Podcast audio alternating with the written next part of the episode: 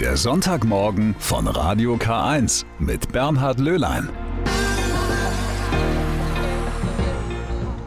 So, ein Blick auf die Uhr. Seit etwa drei Minuten haben die Wahllokale geöffnet. Sie haben also noch genügend Zeit, um ihre Stimme bei der Bundestagswahl abzugeben.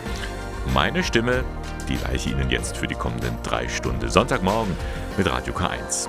Klar, der Wahlsonntag spielt eine Rolle, auch der Caritas-Sonntag, der ja heute ist. Und wenn nachher Frau Arzenheimer bei mir im Studio vorbeikommt, dann gibt es einen kleinen Grund zum Feiern. Denn wir haben eine Auszeichnung bekommen. Von wem und wofür, das verraten wir Ihnen dann so gut in einer halben Stunde. Die Bundestagswahl heute. Ein wichtiger Tag für über 84.000 Menschen, die zum ersten Mal zur Wahl gehen dürfen. Damit meine ich jetzt nicht die Erstwähler, das wären ja deutlich mehr. Nein, erstmals dürfen auch Menschen mit einer geistigen oder psychischen Behinderung ihre Stimme abgeben. Das Bundesverfassungsgericht hatte das so Anfang 2019 entschieden. Darüber freut sich auch Walter Schäl. Er ist erster Vorsitzender des Vereins Oberbayerische Selbsthilfe Psychiatrieerfahrene. Diese Entscheidung war eigentlich überfällig. Es ist bedenklich, dass so etwas per Gericht eigentlich durchgesetzt werden muss. Die Entscheidung wird von uns als Sprachrohr der seelisch behinderten Menschen natürlich sehr begrüßt. Man muss sich das mal vorstellen. Wer einen gesetzlichen Betreuer hat, durfte bisher nicht selbst an Wahlen teilnehmen, war somit von der politischen Teilhabe ausgeschlossen. Nun sollen die Betreuer unterstützen, aber nicht die Selbstbestimmung der Betroffenen einschränken. Im Wahlrecht selbst ist ja das äh, festgelegt, dass niemand Einfluss nehmen soll auf die Wahlentscheidung. Die Hilfe beschränkt sich ausschließlich auf sagen wir, die technische Unterstützung, damit äh, der Wahlvorgang selbst in Gang kommt und vernünftig abgeschlossen wird. Praktisch sieht das dann so aus. Wer Hilfe beim Ausfüllen eines Stimmzettels benötigt, darf sich im Wahllokal durch eine andere Person unterstützen lassen. Man darf also auch zu zweit die Wahlkabine aufsuchen. Das ist eben das Neue. So neu, dass es viele Behinderte noch gar nicht wissen. Ich habe also alle Stellen bei uns die unter unserer Trägerschaft sind, abgefragt. Wir hatten also nicht eine Anfrage, jemanden zu unterstützen. Das Thema ist überhaupt nicht bekannt. Also den Behinderten ist nicht bewusst, dass sich überhaupt etwas am Wahlrecht geändert hat und äh, was das für sie bedeutet. Ob das jetzt an den Betreuern liegt, das weiß auch Walter Scheel nicht. Er wirbt jedenfalls dafür, dass gerade auch Menschen mit einer Behinderung von ihrem Wahlrecht Gebrauch machen. Das ist ein Grundrecht für alle Menschen. Also wir stellen das sicher fest, dass die Unterschiede zwischen Behinderten und den Nichtbehinderten allmählich verschwinden. Denn es ist ja nicht so, dass die Leute behindert sind, sondern sie werden behindert. Das rückt bei uns immer mehr in den Fokus, dass wir sagen, okay, es liegt nicht nur an dem Behinderten, dass er isoliert ist, sondern die Gesellschaft isoliert ihn. Daran arbeiten wir und versuchen die Gesellschaft dahin zu verändern. Sagt Walter Schäl vom Verein Oberbayerische Selbsthilfe Psychiatrieerfahrene. Heute zur Bundestagswahl dürfen erstmals auch Menschen mit einer geistigen oder psychischen Behinderung an der Wahl teilnehmen. Am 26. September heute, da wird nicht nur gewählt, heute ist auch der sogenannte Caritas-Sonntag. Der katholische Wohlfahrtsverband machte auf die Not der Menschen aufmerksam, unter anderem auf benachteiligte Kinder, Familien in Krisensituationen oder geflüchtete Menschen. Schnell und unbürokratisch helfen, das ist die Devise. Doch dafür braucht es eben Geld. Darum gehen auch in der kommenden Woche wieder Frauen und Männer von Haus zu Haus zur diesjährigen Herbstsammlung. Das ist schon ein Knochenjob. Mit der Geldbüchse unterwegs klingeln, mal bekommt man was, mal wird man einfach abgewiesen, muss sich vielleicht auch noch einen dummen Spruch anhören. Und das alles unter Corona-Bedingungen. Und dennoch werden rund 1300 Freiwillige im Bistum Eichstätt aktiv sein. Warum machen die das? Darüber möchte ich jetzt mit einer Sammlerin am Telefon sprechen. Und zwar mit Ute Endres aus der Pfarrei St. Johannes der Täufer in Hilpoltstein. Sie übt eh schon eine Vielzahl an Ehrenämtern aus. Sie ist im Leitungsteam der katholischen Arbeitnehmerbewegung in der Jugendarbeit, trägt Pfarrbriefe aus und sie ist auch eben Caritas-Sammlerin. Guten Morgen, Frau Endres. Wie lange sind Sie denn schon Sammlerin? Ja, also es sind jetzt tatsächlich schon 15 Jahre. Und wie sind Sie dazu nun gekommen? Vor 15 Jahren bin ich vom Pfarrbüro angesprochen worden, weil eben Sammler gesucht wurden. und auch manche Gebiete nicht mehr besetzt werden konnten. Und dann dachte ich, das ist eine gute Sache und habe mich bereit erklärt. Frau Endres, was ist denn Ihre Motivation für diese ehrenamtliche Arbeit? Ja, ich finde halt, es ist erstens eine Möglichkeit, aktiv helfen zu können. Denn es gibt ja auch in, in Deutschland hier bei uns viele Familien, die angewiesen sind auf die Hilfe von der Caritas. Und dann hat sich eigentlich auch gezeigt mit der Zeit, dass es auch Freude macht, die äh, Menschen in Hilbertstein selber kennenzulernen, zu denen ich also zum Sammeln gehe. Es ist also oft auch eine Bereicherung, weil da neue Kontakte entstehen. Und wenn Sie jetzt so von Haus zu Haus gehen, wie begegnen Ihnen die Leute an der Tür? Ja, ich habe eigentlich überwiegend positive Erfahrungen gemacht. Natürlich gibt es auch immer wieder Leute, die gleich an der Tür sagen, sie geben nichts, sie spenden nichts, aber das akzeptiere ich und die überwiegende Mehrheit ist also wirklich sehr spendenfreudig. Und kommt es schon mal vor, dass Sie in eine Wohnung eingeladen werden? Ja, das kommt tatsächlich vor. Es äh, waren anfangs also sogar mehr Personen, ältere Personen, die immer schon gewartet haben, dass ich zum Sammeln gekommen bin, da musste ich auch viel mehr Zeit einplanen, weil es da wirklich so war, dass ich reingebeten wurde und dann Gespräche geführt wurden. Frau Endres, Sie sind ja in Hilpolstein unterwegs. Wie müssen wir uns eigentlich das Gebiet vorstellen, dass Sie da abgehen? Wie groß ist das denn? Ja, es sind so etwa vier Straßenzüge und insgesamt vielleicht 30 Haushalte, es sind aber auch Geschäfte dabei, etwa 30 Stationen, wo ich sammle. Der Zeitaufwand sind vielleicht zehn Stunden. Hm. Und äh, was sagt dann eigentlich Ihre Familie oder Ihr Umfeld dazu, dass Sie für die Caritas sammeln? Die Reaktion ist eigentlich auch positiv. Also mein Mann sowieso und in meinem Bekanntenkreis gibt es eigentlich keine kritischen Stimmen. Die sehen das als ja als gute Möglichkeit, einfach anderen Menschen zu helfen und ich habe eher positive Resonanz bekommen, dass ich das mache, weil es halt doch kein so beliebter Job, sag ich mal, ist aber eigentlich nur positive Resonanz. Wir haben ja jetzt Corona-Zeit, da ist vieles anders. Da müssen Sie eine Maske tragen, Abstand halten, den Spendenbetrag selbst eintragen, keine Berührung bei der Übergabe vom Geld. Wie ist das für Sie gewesen? Gewöhnt man sich daran? Es ist schon anders. Es ist ungewohnt, nur an der Haustür stehen zu bleiben und praktisch nur dieses Spendengeschäft abzuwickeln und kaum persönlichen Kontakt zu haben. Aber ich habe es als notwendig gesehen und mir war es wichtig, trotzdem weiter zu sammeln. Man muss ja die Maske auch sonst in der Öffentlichkeit oder in den Geschäften tragen. Deshalb habe ich mich auch ein, ein Stück weit daran gewöhnt. Es ist durchaus machbar, aber ich freue mich schon, wenn es wieder anders ist, wenn wieder einfach ja, normal gesammelt äh, werden kann und vielleicht auch mal wieder in die Häuser gegangen werden kann. Und Sie haben gar keine Angst, sammeln zu gehen? Ich muss ganz ehrlich sagen, im Frühjahr letzten Jahres habe ich auch darüber nachgedacht. Das war ja auch gerade die Zeit, als die Frühjahrssammlung war und da waren die Informationen zu dieser Pandemie ja noch sehr widersprüchlich oder auch unsicher, sodass ich mir da schon Gedanken gemacht habe. Aber ich habe mich dann entschieden, trotzdem weiter zu sammeln, weil eben auch ähm, ja das Geld gebraucht wird. Eigentlich hat da mein Gottvertrauen gesiegt, weil ich mir gedacht habe, ich tue ja was für für den lieben Gott, sage ich jetzt mal so, und dann wird er schon seine schützende Hand auch drüber halten. Eine Frage noch, Frau Endres. Wie lange werden Sie denn noch Geld sammeln für die Caritas, also von Haus zu Haus gehen? Nachdem ich das äh, bewusst übernommen habe, möchte ich es eigentlich auch so, so lange machen, solange ich es gesundheitlich machen kann. Gut. Dankeschön, Frau Endres. Ihnen alles Gute, wenn Sie dann ab morgen wieder unterwegs sind. Vielen Dank. Tschüss. Das war ein Gespräch mit Ute Endres, eine von vielen tausend Freiwilligen, die ab morgen für die Herbstsammlung der Caritas unterwegs sein werden. Und meine Bitte an Sie, Nehmen Sie die Menschen mit Respekt auf. Freundlichkeit zahlt sich immer aus. Ah, oh, Melanie, hm.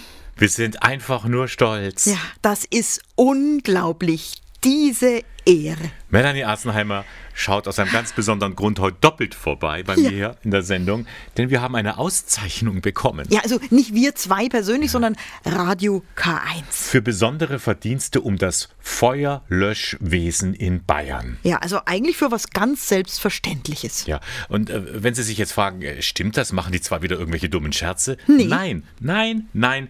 Das ist Wahrheit.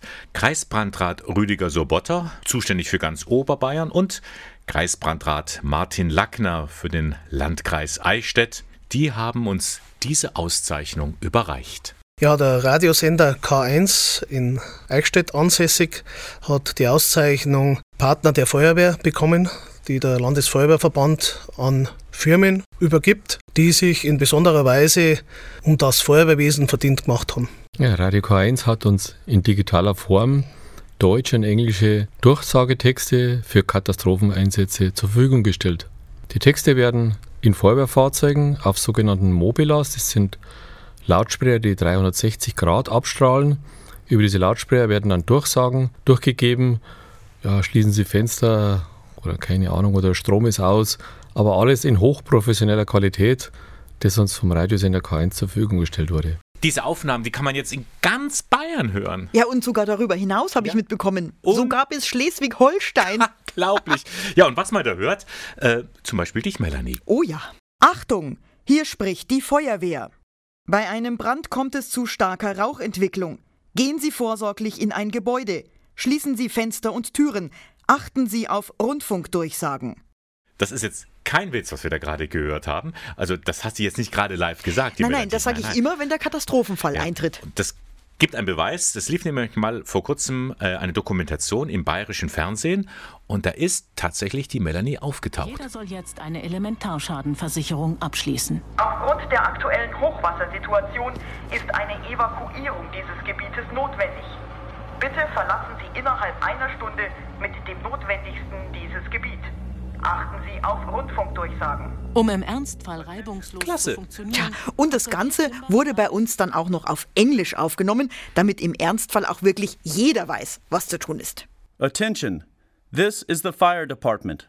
Please stay in your apartment and keep the front door sealed. Please go to your balcony and open a window. Ja, und Bernhard, auch dich kann man hören, wenn's brenzlig wird. Achtung, hier spricht die Feuerwehr. Aufgrund einer Gefahrenlage gilt für dieses Gebiet eine Ausgangssperre. Bleiben Sie zu Hause. Achten Sie auf die Rundfunkdurchsagen. Tja, und weil wir eben diese Durchsagen hier bei uns im Studio aufgenommen haben, dafür gibt es jetzt diese Urkunde. Richtig toll, die ist sehr schön. Da steht ganz groß Auszeichnung oben drauf. Die Frage ist jetzt, wo hängen wir die hin? Ja, ich weiß auch nicht, wahrscheinlich hier irgendwo ins Studio, oder? Hm, Ja, so da hinten in der Ecke finde ich ganz gut, oder? Da so. ist ein Über den. Feuerlöscher, würde Ja, ich sagen. Genau. Ne? Das ist ein sehr sinnvoller Ort. Also, mit anderen Worten, Wo immer Sie in Bayern leben, Sie brauchen keine Angst zu haben, denn wenn die Not am größten ist, sind wir in Ihrer Nähe. garantiert.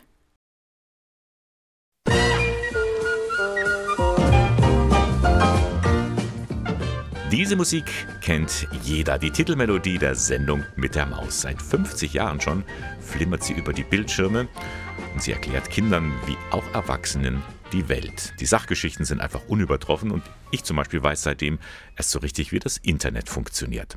Die Maus weitet einem den Blick, sie öffnet sogar Türen, buchstäblich, denn seit einigen Jahren gibt es den sogenannten Türöffnertag.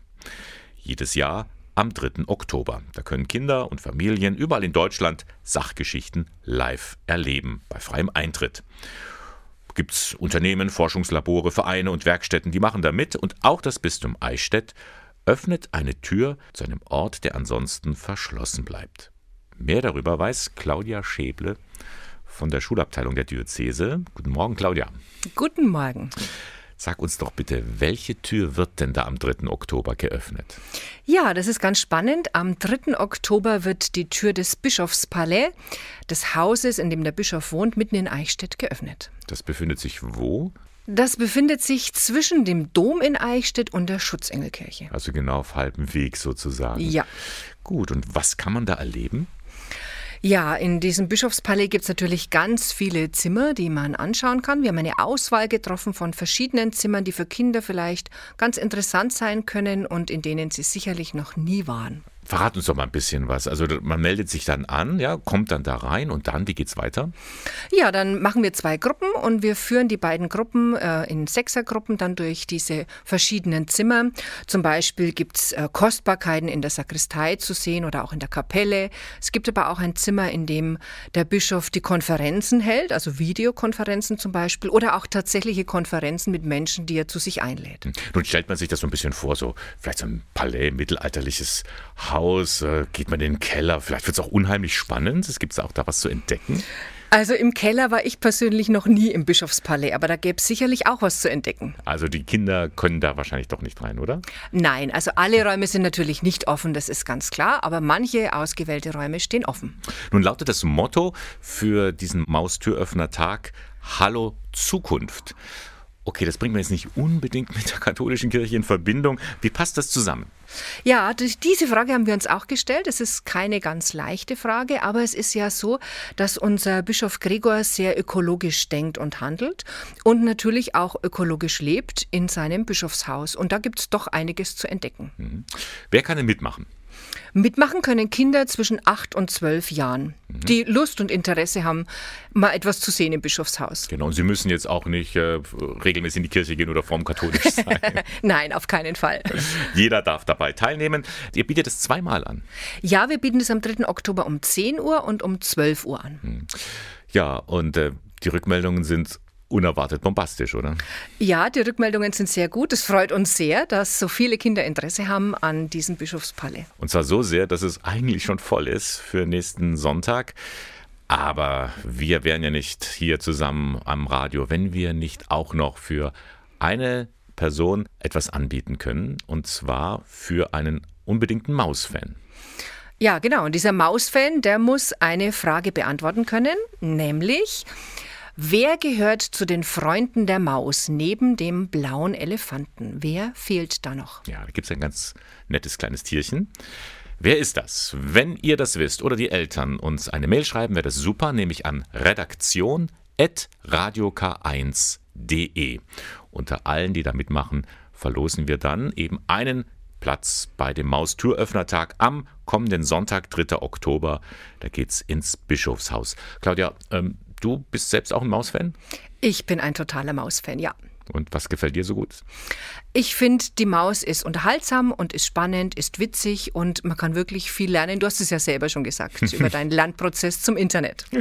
Genau, und das Gleiche gilt auch für den Besuch am kommenden Sonntag im Bischofshaus. Ja, ich finde es spannend und ich freue mich auf euch. Genau. Also nicht verpassen und wer mit dabei sein will, einfach eine Mail schreiben an redaktion.radiok1.de. Wie heißt das nette kleine Tierchen, das die Maus begleitet? Erinnern Sie sich, Refugee Welcome. Flüchtlinge willkommen. Das war mal ein Slogan, mit dem man vor einigen Jahren noch punkten konnte. Heute nicht mehr so sehr. Heute muss man sich eher rechtfertigen dafür, wenn man sich für Menschen auf der Flucht einsetzt. Ich finde, da läuft doch etwas schief. Und genau auf diese Schieflage möchte der Welttag der Migranten und Flüchtlinge aufmerksam machen. Und er ist heute. Und dieser Welttag zeigt uns, das Schicksal dieser Menschen darf uns einfach nicht kalt lassen. Meint auch Cordula Klenk, sie ist Referentin für die Flüchtlingsarbeit im Bistum Eichstätt. Na, die Intention dieses Tag des Flüchtlings ist, dass wir uns immer wieder bewusst machen sollten, dass es weltweit einfach unglaublich viele Menschen gibt, die unterwegs sind, die auf der Flucht sind, die auch um Schutz bitten. Ja, und das ist ein besonderes Anliegen der Kirchen und der Christen, dass wir uns ähm, hier auch solidarisch zeigen mit diesen Menschen. Und unsere Aufgabe als Christen ist, ähm, uns auch für sie einzusetzen, sie zu unterstützen. Und dazu ist gestern Abend in Beingries eine Ausstellung eröffnet worden, und zwar in der Pfarrkirche St. Walburga. Gott liebt die Fremden heißt sie. Auf zwölf großen Tafeln wird gezeigt, schon in der Bibel ist das Thema Flucht und Vertreibung ein Dauerbrenner. Erzählt der Referent für die Flüchtlingsseelsorge, Matthäus Kamuff. Ganz bekannt ist natürlich die Josefsgeschichte, die eigentlich jeder Schüler im Religionsunterricht mal gelernt hat. Da geht es um nichts anderes als um Vertreibung, Flucht, Armut, man geht woanders hin, weil man Hunger hat, weil man was zum Essen braucht. So zieht sich das eigentlich bis zur Flucht von Josef und Maria mit dem kleinen Jesuskind in, im Neuen Testament durch. Und das geht so weiter bis zu den ersten Christen. Weil die vertrieben worden sind, konnte sich das Christentum eigentlich erst ausbreiten.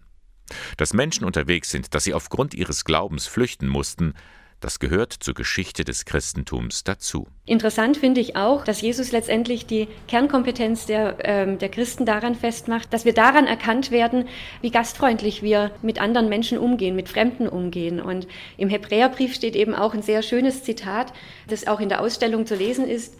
Vergesst nicht, Gastfreundschaft zu üben, denn auf diese Weise haben einige, ohne es zu wissen, Engel bei sich aufgenommen. Solchen Engeln kann man nun in der Wanderausstellung begegnen. Konzipiert wurde sie von der österreichischen Bibelgesellschaft. Zu einer Bibelstelle aus dem Alten oder Neuen Testament ist immer auch ein aktueller Bezug gesetzt. Noch bis zum 3. Oktober können Sie das sehen in der Stadtpfarrkirche St. Walburga in Ballengries. Die Ausstellung findet im Rahmen der interkulturellen Woche im Landkreis Eichstätt statt. Ein Jubiläum gibt es also zu feiern, das heißt, feiern ist vielleicht nicht das passende Wort, besser ist zu begehen. Denn seit 40 Jahren gibt es den Shalom-Preis, einen der höchst dotierten Menschenrechtspreise in Deutschland. Jedes Jahr wird dieser Preis von einem Arbeitskreis an der Katholischen Universität Eichstätt-Ingolstadt vergeben. Damit werden Einzelpersonen oder Gruppen ausgezeichnet, die sich in vorbildlicher Weise und oft unter erheblichen persönlichen Risiken für die Wahrung der Menschenrechte und den weltweiten Frieden einsetzen so heißt es ganz offiziell. Wir von Radio K1 haben eigentlich fast immer die Preisträger im Interview gehabt, die die Auszeichnung entgegengenommen haben. Da erinnere ich mich zum Beispiel an das Jahr 1989. Lang, lang ist's her. Da war Bischof Erwin Kreutler hier zu Gast für den Indigenen Missionsrat in Brasilien. Er hat damals sehr eindrücklich über die Brandrodungen im Amazonasgebiet berichtet. Da brennen einem die Augen Tag und Nacht vom Rauch. Hunderte von Kilometern fahre ich in einem Jeep und was ich in diesen Monaten sehe, ist nichts als Asche und verkohltes Astwerk und Baumstämme auf beiden Seiten der Straße. Die Sonne ist den ganzen Tag über nur als tiefrote Scheibe zu sehen. Sie steht mittags am Zenit, aber es ist Dämmerung. Das geht einem heute noch unter die Haut. Beeindruckt hat mich auch die Organisation Open House, die setzt sich ein für die Verständigung von Israeliten und Palästinensern. 2002 war der ehemalige Leiter Michael Fanus in Eichstätt. Eines unserer großen Ziele, wir wollen Gleichheit schaffen zwischen Arabern und Juden. Die arabischen Kinder zum Beispiel haben nicht die gleichen Chancen und stehen auch nicht auf dem gleichen Level, was den Wohlstand angeht. Wir möchten den arabischen Kindern unter die Arme greifen und ihnen den gleichen Wohlstand wie den Juden ermöglichen. Für die Rechte der indigenen Völker in Honduras hat sich Berta Caceres Flores eingesetzt. Dafür bekam sie im Jahr 2012 den Shalom-Preis. Schon damals erzählte sie mir, ihr Einsatz für Selbstbestimmung und Selbstverwaltung der indigenen Dörfer ist den Reichen und Mächtigen ein Dorn im Auge. Es gibt immer wieder Bedrohungen, die mein Leben betreffen, Bedrohungen, die immer wieder vorkommen. Es ist fünfmal schon passiert, dass ich von der Polizei überfallen wurde, von der Polizei in Honduras.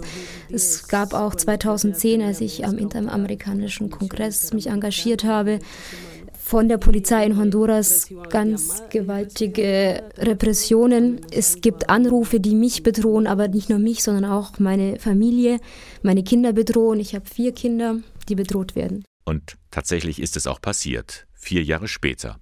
Am 3. März 2016 wurde Berta Gakeris ermordet. Das zeigt auch, wie wichtig dieser Menschenrechtspreis ist, dass immer wieder auf die Ungerechtigkeit hingewiesen wird, die in vielen Teilen unserer Welt herrscht. Darum engagiert sich auch Margarete Müller im Arbeitskreis Shalom. Sie ist zwar kein Gründungsmitglied, aber von allen Aktiven am längsten mit dabei. Und mittlerweile auch so etwas wie die Mutter des Arbeitskreises, denn die Preisträger aus dem Ausland übernachten meistens bei ihr. Ich wohne ja in einem großen Haus und es muss ja auch für was gut sein, nachdem die Kinder ausgezogen sind. Und da freut es mich, wenn ich die Gäste beherbergen kann. Und ich merke immer, dass den Gästen das sehr angenehm ist, dass sie privat wohnen, dass es also einfach das Ganze einen familiären Charakter hat.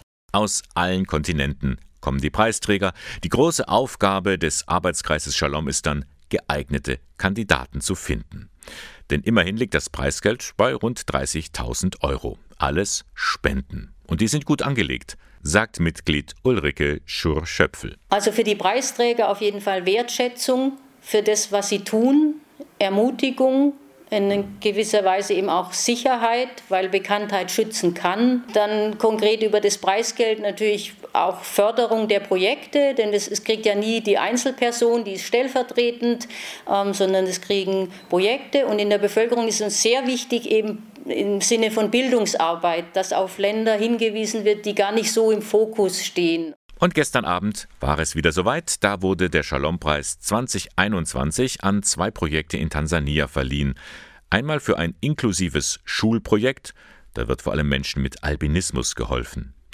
Und zum anderen für ein Frauenhaus für Mädchen, die Opfer von Kinderarbeit, Vergewaltigung oder Prostitution geworden sind. Beides würdige Preisträger zum 40-jährigen Jubiläum des Shalom-Preises. Übrigens können Sie auch gleich mitfeiern, so in rund eineinhalb Stunden. Da findet der Abschlussgottesdienst der Aktion statt um 10.45 Uhr in Eichstätt im Salesianum im Rosental. Jedes Jahr im Herbst kommen die deutschen Bischöfe in Fulda zusammen zu ihrer Vollversammlung. In der vergangenen Woche wurden da viele Gremien neu besetzt, aber natürlich ging es auch um ganz aktuelle Themen der Kirche. In diesem Jahr drehte sich wieder viel um Missbrauch, aber da war auch von Aufbruch die Rede. Johannes Senk fasst für uns zusammen.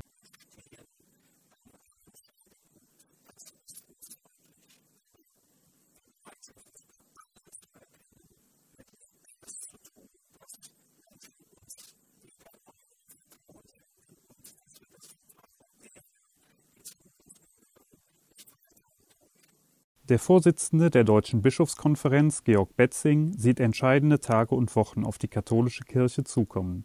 Bei der alljährlichen Herbstversammlung der Bischöfe in Fulda ging es natürlich auch um sexuellen Missbrauch.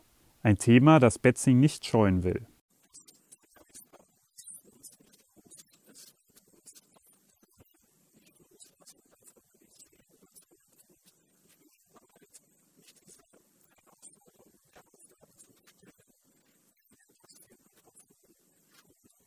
Daneben sprachen die Bischöfe auch über andere aktuelle Themen, zum Beispiel die kommende Bundestagswahl. Der Erfurter Bischof Ulrich Neimeyer gab zwar keine Wahlempfehlung, doch teilt er jüngste Bedenken der jüdischen Gemeinden zur AfD. Dabei wurde der Partei unter anderem Antisemitismus vorgeworfen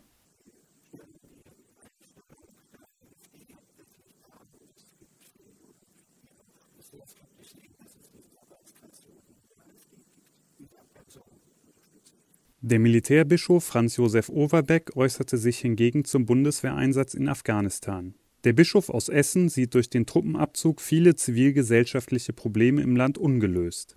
Die Militärseelsorger haben aber einen wichtigen Dienst geleistet und seien von den Soldaten geschätzt und gebraucht worden.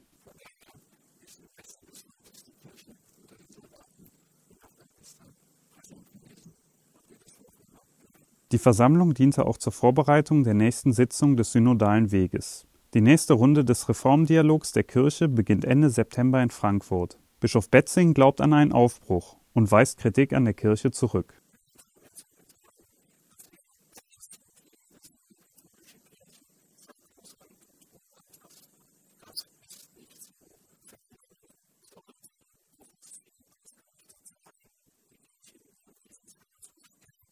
Soweit die Zusammenfassung der Herbstvollversammlung der Bischöfe.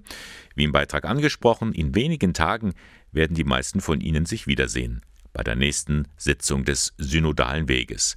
Dann sind aber die Bischöfe nicht mehr unter sich, sondern im Dialog mit den Vertreterinnen und Vertretern der Laien. Wie der Reformprozess weitergeht, davon dann mehr am kommenden Sonntag. Vorhin hatten wir schon über ein kleines Jubiläum berichtet, 40 Jahre Shalom-Preis. Heute nun steht ein Weiteres an, zehn Jahre Schöpfungstag im Bistum Eichstätt. Mit diesem Tag möchte man dem Bistum zeigen, der Einsatz für Natur und Umwelt, er sollte für Christen selbstverständlich sein. Jedes Jahr hatte man darum ein anderes Thema im Blick. 2013 zum Beispiel, da ging es um faire Kleidung. Bei einer Modenschau wurde deutlich, Mode kann nicht nur fair führen, sie kann auch fair sein. Sandra Feustner von der katholischen Landjugendbewegung. Schick und ökologisch, das ist heute letztendlich kein Widerspruch mehr. Also es gibt auch schon sehr pfiffige Kleidung, die aus dem Fernhandel kommt. Also ich sehe da keinen Widerspruch mehr. Aus alt mach neu hieß es dann ein Jahr später beim Schöpfungstag auf Schloss Hirschberg.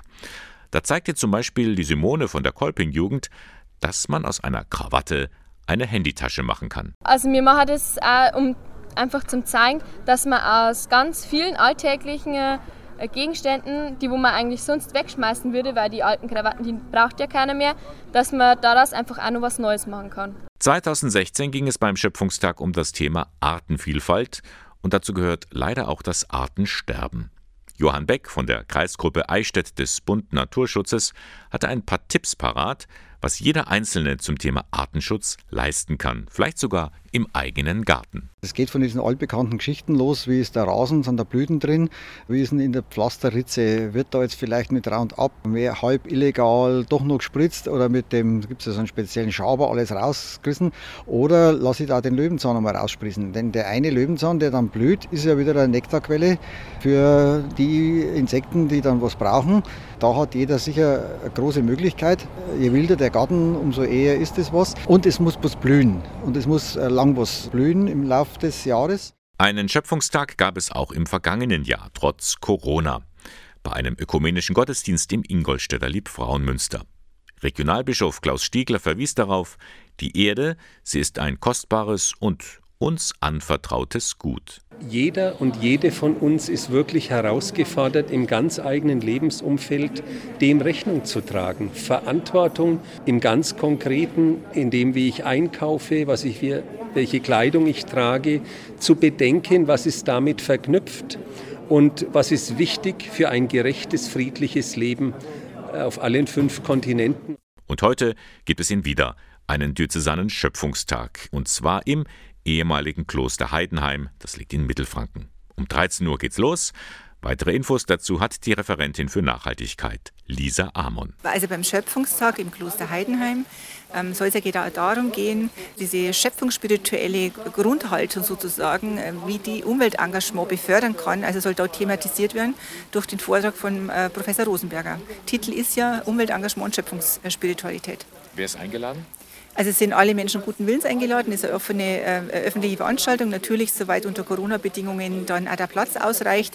Aber wir haben auch Festgäste eingeladen, wir haben zum Beispiel auch die ähm, Hauptabteilungsleiter des äh, Ordinariats eingeladen, einfach um auch wie so eine kleine Mitarbeiterfortbildung sozusagen in, in diesem äh, Thema äh, durchzuführen. Und es ist eine Art Jubiläum. Es ist ein Jubiläum, es ist äh, der zehnte Schöpfungstag und ähm, das zeigt auch ähm, doch, wie lang und wie kontinuierlich ähm, hier im Bistum auch an diesem ähm, Umweltengagement gearbeitet wird. Und der Schöpfungstag stellt explizit einmal im Jahr die Möglichkeit dar, auch Schöpfung zu feiern. Also mal sich positiv mit Schöpfung zu beschäftigen, weil ansonsten wird ja schon sehr oft einfach auch über Umweltkrise, Klimakrise, also es wird ja oft so diese, diese, diese Negativszenarien werden beschrieben und an diesem Tag soll einfach auch einmal im Jahr in ökumenischer Gemeinschaft im Übrigen auch Schöpfung ähm, gefeiert werden. Also die Einladung steht zum Schöpfungstag heute zum zehnten Mal im Bistum Eichstätt. Alle Infos, auch für Kurzentschlossene, die finden Sie auf der Homepage der Diözese Eichstätt www.bistum-eichstätt.de. Sie kennen vielleicht das Sprichwort Vater werden ist nicht schwer, Vater sein dagegen sehr. So beginnt ein Gedicht von Wilhelm Busch. Diese Zeile, Sie haben es wahrscheinlich gemerkt, hat schon so ein wenig Staub angesetzt als ob es für Mütter heute leichter wäre, ein Kind großzuziehen. Schon in der Schwangerschaft tauchen viele Fragen auf, wie das später mal sein wird mit den ganzen finanziellen Hilfen. Da geht den Frauen viel im Kopf herum, weiß Daniela Cebula, vom Sozialdienst katholischer Frauen in Ingolstadt. Also der Infoabend für äh, werdende Mütter oder auch Eltern ist eigentlich entstanden mit der Idee, ein niedrigschwelliges Angebot zu machen zu den Themen Elterngeld, Elternzeit, Mutterschutz und da einen strukturierten Überblick zu schaffen in diesem ganzen Wust an Informationen, die man eben zu diesem Thema bekommt, wenn man jetzt im Internet sich umschaut, wenn man mit Freunden redet oder von sonst woher einfach Informationen bekommt. Wegen Corona musste das Angebot des SKF, wie er heißt, ein wenig heruntergefahren werden. Darum hat man sich für ein neues Format entschieden, sozusagen eine Sprechstunde im Internet. Mit was kann ich rechnen, wenn ich jetzt ein Kind bekomme, wenn ich vielleicht gearbeitet habe vor der Geburt, wenn ich dann in Elternzeit gehe, nicht mehr arbeite? Auf was muss ich achten? Wer beantragt Elterngeld? Wie können wir es uns aufteilen? Mit welcher Höhe kann ich rechnen, dass man einfach nach Geburt sicher gehen kann oder zumindest ein bisschen weiß, wie ich mein Leben meistern kann mit diesen Sachen. Am kommenden Mittwoch, 29. September, ist der erste Videoabend. Weitere finden dann regelmäßig alle sechs bis acht Wochen statt. Die nächsten Termine stehen schon fest. Das ist der 24. November und der 26. Januar.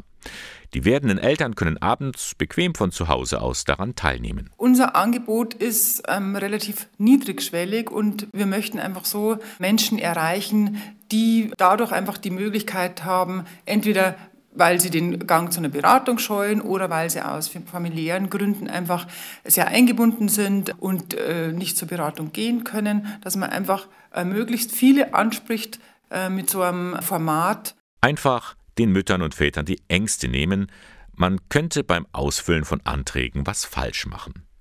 Für diese Videoabende müssen Sie sich natürlich vorher anmelden. Sie bekommen dann am Tag vor der Veranstaltung einen Link zugeschickt. Alle Infos gibt's im Internet unter skf-ingolstadt.de. Ja, und nach dieser Veranstaltung sind dann hoffentlich alle Fragen beantwortet, meint zumindest die Sozialpädagogin Daniela Zebula. Also ich wünsche mir auf alle Fälle, dass äh, für die Menschen Klarheit ähm, dann entsteht in ihren ganzen Fragen, die sie hatten. Dass natürlich wir als Schwangerschaftsberatung auch bei denen in Erinnerung bleiben und sich vielleicht diese äh, Menschen an uns nochmal wenden, wenn sie weitere Fragen haben. Also wir haben ja ähm, Beratungsansatz bis zum dritten Lebensjahr des Kindes und dann können eben die ähm, Menschen sich immer wieder mit verschiedensten Fragen an uns wenden. Und das wäre natürlich toll, wenn das dann passieren würde. Diese Frau lebt obwohl sie vor fast 80 Jahren verstorben ist. Simone Weil. Eine Französin, geboren in Paris 1909, Jüdin, die sich aber im Lauf ihres Lebens zum Katholizismus zugewendet hat. Eine Mystikerin und zugleich eine Kämpferin für die Rechte der Arbeitnehmer. Das macht ihre Lebensgeschichte so spannend. Man möchte einfach mehr von ihr erfahren. Das kann man derzeit in Eichstätt im Erdgeschoss des Priesterseminars. Dort ist eine Ausstellung zu Leben und Werk von Simon Weil zu sehen. Mehr darüber kann uns jetzt Bettina Sophia Karwart erzählen. Sie ist theologische Referentin in Schloss Hirschberg und bei mir heute Morgen zu Gast. Frau Karwart, Sie haben sich ja intensiv mit Leben und Werk von Simon Weil befasst. Ich frage mich, wie passt denn das zusammen? Auf der einen Seite eine Philosophin, die sich der christlichen Mystik zugewendet hat, und auf der anderen Seite eine Frau, die sich für die Benachteiligten der Gesellschaft einsetzte. Wie geht das? Ja, das ist das Interessante an ihrer Person. Sie hat zur Mystik oder zum Glauben gefunden, interessanterweise durch die Arbeiter. Sie hat ja ein Jahr in der Fabrik gearbeitet, weil ihre Kritik an den kommunistischen Führern war, dass die sich nur mit Theorien beschäftigen, aber von dem praktischen Leben der Arbeiter gar nichts wissen. Sie war ursprünglich auch Marxistin. Sie war Marxistin, ja sehr engagiert auch. Sie war persönlich mit Leo Trotzki äh, bekannt. Und äh, in diesem Jahr in der Fabrik entdeckt sie, dass die Arbeiter ihres Erachtens an den eigentlichen Wahrheiten des Lebens ganz nah dran sind. Zu welchen Erkenntnissen ist sie dann gekommen? Was ist für sie Wahrheit gewesen? Äh, Wahrheit ist mit einem Begriff gesagt für äh, Simone Weil Wirklichkeit. Also das, was wir uns vormachen, alle Illusionen, alle Gedankenspiele, alle Veränderungen, die wir an unserer Welt unternehmen, das ist nicht wirklich. Und äh, die Arbeiter sind eben der Notwendigkeit, sagt sie, also der Wirklichkeit ausgesetzt. Die äh, müssen arbeiten, bis sie erschöpft sind. Die verdienen wenig Geld, die haben Hunger, die leiden unter Zeitdruck, die leiden unter Krankheiten und das sind alles Wirklichkeiten, die im Grunde genommen dann Wahrheiten hm. darstellen. War dieser Gedanke, die Wahrheit in der Wirklichkeit zu finden, nicht auch eine starke Kritik an der vorherrschenden Philosophieströmung? Auf jeden Fall. Also sie war äh, eine Zeitgenossin von Sartre und Simone de Beauvoir hat sich sehr gegen diesen, äh, wie sie sagt, äh, versnobten Existenzialismus gewandt weil sie sagt, äh, diese philosophischen Richtungen machen den Leuten etwas vor. Die sprechen von einer Freiheit, äh, die nicht zu gewinnen ist, also die Freiheit von den Umständen. Das ist eine Illusion. Ihr geht es darum, eine Freiheit in den Umständen zu finden. Also die wahre Aufklärung ist das, uns zu sagen, wovon wir eigentlich abhängig sind? Genau, richtig. Was kann uns Simone Weil für heute mit auf den Weg geben? Sie ist 1943 ja schon gestorben.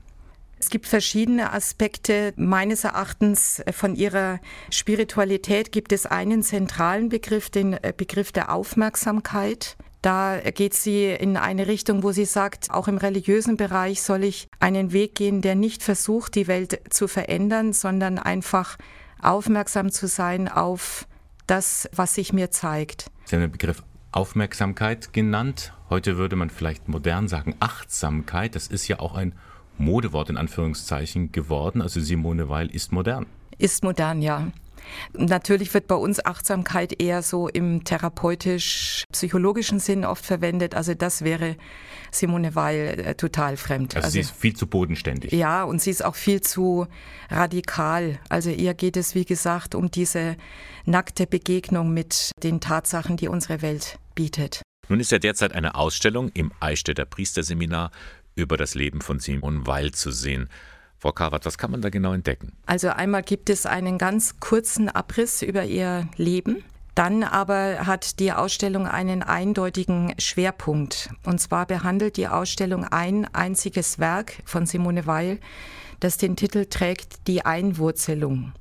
Sie ihr letztes Werk, das sie auch nicht ganz vollendet hat, und in diesem Werk äh, stellt sie die These auf, dass ihre Zeit, und man könnte es auf unsere Zeit genauso übertragen, von einer Entwurzelung der Menschen geprägt ist. Und diese Entwurzelung ist begründet in einer Nichtbildung. Also da ist jetzt keine akademische Bildung gemeint, sondern eine Herzensbildung. Und das erweist sich ja dann in der Praxis, wie wir mit Flüchtlingen umgehen, wie wir mit Menschen umgehen, die jetzt nicht so gut betucht sind. Richtig, genau. Also der, hinter diesem Begriff steckt natürlich eine äh, ganz starke Gesellschaftskritik. Wir müssen etwas tun für die äh, Bildung in äh, den Familien, in der Erziehung, in den Schulen, an den Universitäten, aber auch im alltäglichen Umgang miteinander, damit Menschen sich einwurzeln können. Eine hochspannende Ausstellung auch. Ja, ist sehr schön, ja. Gut. Und die können Sie sehen bis zum 8. Oktober im Erdgeschoss des Eichstätter Priesterseminars am Leonrothplatz. Und jetzt schon der Hinweis, am Dienstag, 5. Oktober, werden Sie, Frau Kawat, eine Einführung geben in das Leben und Gedankengut von Simon Weil. Beginn ist um 16 Uhr, der Eintritt frei. Vielen Dank, Frau Kawat, für das Gespräch. Bitteschön. Paul Young und Love of the Common People. Sie hören den Sonntagmorgen von Radio K1. Brasilien, Sri Lanka oder die Philippinen. Überall finden sich tropische Regenwälder. Inzwischen wissen wir, wie wichtig die sind für das Gleichgewicht des globalen Klimas. Aber wie groß ihr Einfluss früher auf die Entwicklung des Menschen war, das wurde lange Zeit unterschätzt. Forscher wie der Brite Patrick Roberts wollen da ein neues Bewusstsein schaffen und klar machen, dass der Regenwald jeden etwas angeht. Er hat ein wirklich lesenswertes Buch darüber geschrieben. Gabriele Höfling berichtet. Wir schauen uns gerne Dokumentationen an, bewundern die schönen Pflanzen und Tiere und dann sagen wir zugleich, oh nein, schau dir den Schaden an. Aber irgendwie liegt das alles weit weg und wir bemühen uns nicht wirklich aktiv um die Erhaltung der Regenwälder. Ich will mit meinem Buch zeigen, dass tropische Regenwälder nicht nur ein exotischer Lebensraum sind, sondern eine Lebenswelt, mit der unsere Spezies wirklich eng verknüpft ist. Patrick Roberts ist Archäologe. Wichtiges Thema seiner Arbeit der tropische Regenwald. Dessen Bedeutung für die Evolution der Menschen ist viel größer als bisher gedacht, sagt der 30-Jährige in seinem Buch Die Wurzeln des Menschen. Dass unsere Vorfahren schon früh im Regenwald lebten, zeigt aus Sicht des Wissenschaftlers eine entscheidende Eigenschaft des Menschen. Unsere Fähigkeit, uns einer extremen Umwelt anzupassen, in sehr großer Höhe zu leben, in kalten Umgebungen, in Wüsten und eben auch in tropischen Regenwäldern. Regenwälder wurden lange als unbewohnbare grüne Wüsten angesehen. Die neueste archäologische Forschung hat aber gezeigt, dass unsere Spezies tatsächlich so unglaublich anpassungsfähig war, auch dort zu leben. Das könnte uns tatsächlich einzigartig machen. An einen üppigen tropischen Regenwald mag den einen oder anderen auch der Garten Eden in der Bibel erinnern. Und tatsächlich gibt es einige Parallelen. Diese Geschichte ist deswegen interessant, weil sie die lange vertretene Perspektive unterstreicht, dass tropische Regenwälder einfach schöne Lebensräume mit großer Biodiversität sind. Aber eben auch, dass der Mensch letztendlich nicht dazu bestimmt sei, dort zu leben. Dabei gibt es noch heute Indigene, die nachhaltig in und mit dem Tropenwald leben. Ein Gegenbeispiel zur Ausbeutung seit der Zeit der Kolonialmächte. Wird der Regenwald noch weiter zerstört, nehmen Wetterextreme überall auf dem Globus zu, davon ist Roberts überzeugt. Das zeigt für ihn auch die Flutkatastrophe in Westdeutschland. Jeder könne etwas tun, um sich für den Erhalt der Schöpfung einzusetzen. Wir müssen wissen, dass wir jedes Mal, wenn wir in den Supermarkt gehen, jedes Mal, wenn wir Möbel kaufen, jedes Mal, wenn wir ein Auto kaufen, Dinge tun, die das Klima und auch die tropischen Regenwälder mehr oder weniger direkt beeinflussen. Und wenn es nur so ist, dass wir zum Beispiel beim Kauf von Plätzchen nachsehen, ob das Palmöl in diesem Produkt aus kontrolliertem Anbau stammt oder eben nicht. Ganz einfache Dinge wie diese können schon einen großen Unterschied machen. Patrick Roberts, der Archäologe, hat ein Buch geschrieben, Die Wurzeln des Menschen. Es ist erschienen im Verlag DTV und kostet 26 Euro. Ein Blick auf die Uhr sagt uns, das sind nur noch ein paar Stunden, bis wir die Ergebnisse der Bundestagswahl erfahren. Und dann sind es noch ein paar Tage, bis wir endlich wissen, wer unser Land regieren wird. Denn da gibt es ja noch das Tauziehen, wer mit wem eine Koalition eingehen wird. Aber das gehört nun mal zur Demokratie. Wie hat es Winston Churchill einmal gesagt, Demokratie ist die schlechteste aller Regierungsformen, abgesehen von all den anderen Formen, die von Zeit zu Zeit ausprobiert worden sind. Mit anderen Worten, wir haben halt keine bessere Regierungsform. Und darum sollten wir die Demokratie von Zeit zu Zeit pflegen. Das ist auch das Ziel der langen Nacht der Demokratie am kommenden Samstag. Die wird in Bayern in über 30 Kommunen begangen, auch in Eichstätt. Hier steht sie unter dem Motto Welchen Platz haben Medien in der Demokratie? Die Teilnehmenden erwartet eine abwechslungsreiche Mitmachveranstaltung von 16 bis 23 Uhr, und zwar in der Mensa der Katholischen Universität Eichstätt-Ingolstadt. Eine Gruppe von Studierenden hat diese lange Nacht vorbereitet.